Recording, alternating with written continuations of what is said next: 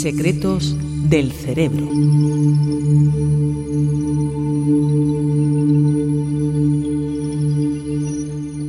Nuestro cerebro es muy bueno recordando olores, canciones y primeros besos, pero es un desastre cuando trata de rememorar los números de teléfono y las citas con Hacienda o con el dentista.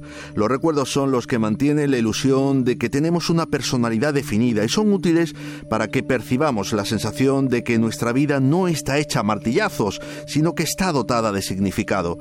Las redes de neuronas tienen vida propia y deciden por su cuenta qué almacenan definitivamente y qué borran sin piedad tienen poquísima vergüenza, ya que ni siquiera nos corresponden con el detalle de consultarnos qué envían o no al cubo de la basura. Por eso muchas veces somos incapaces de rememorar las anécdotas que no nos convienen y que cualquier noche algún amigo pasado de copas rememora a traición y con la voz pastosa.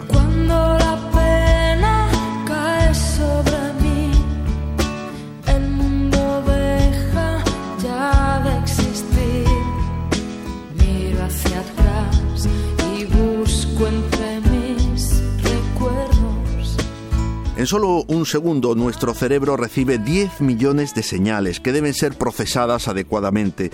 El funcionamiento de la memoria ordena la información decidiendo en milisegundos si esta es conocida o desconocida y después memoriza, retiene y en su caso recupera el mensaje. La mayor parte de las impresiones que llegan de los sentidos se gestionan de forma inconsciente. Al cerebro le importa un cuerno cuál es la posición que tienen nuestros pies en cada momento, si nos estamos tocando la barbilla o mantenemos los brazos en jarra mientras cantamos una jota extremeña. Allá nosotros. Así es que salvo que nos den un garrotazo, nos retuerzan el dedo meñique o alguna otra circunstancia nos perturbe, todos nuestros gestos y el funcionamiento de nuestro cuerpo se borran y no se elevan a la categoría de memoria consciente.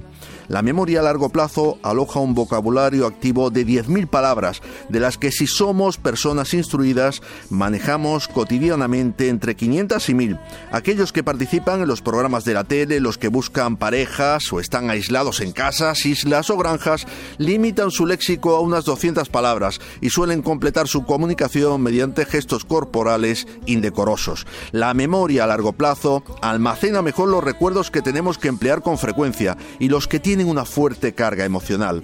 Se subdivide en episódica, que es aquella que reúne nuestras experiencias y compone la novela de nuestra propia vida, y la memoria semántica, que acumula todo aquello que sabemos sobre el mundo, independientemente de que lo hayamos experimentado o no.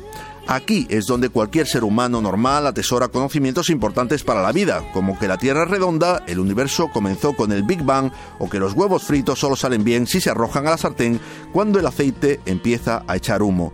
Otras personas tienen inscrito en esa memoria que la Tierra es plana y que los huevos fritos quedan mejor sin puntillitas. Es mejor no tratar con ellos, no sea que nos contagien de sus falsos recuerdos. Antonio Rial, Radio 5, Todo Noticias.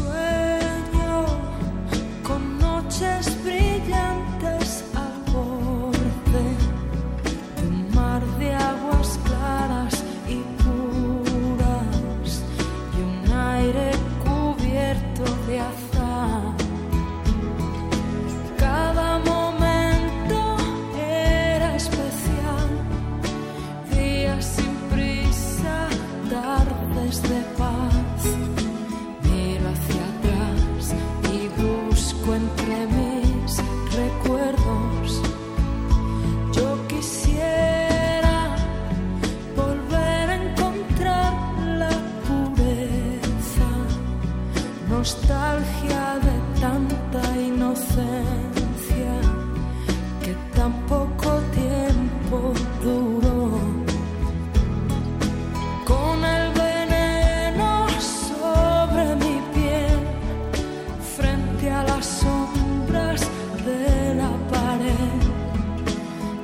hacia atrás y busco entre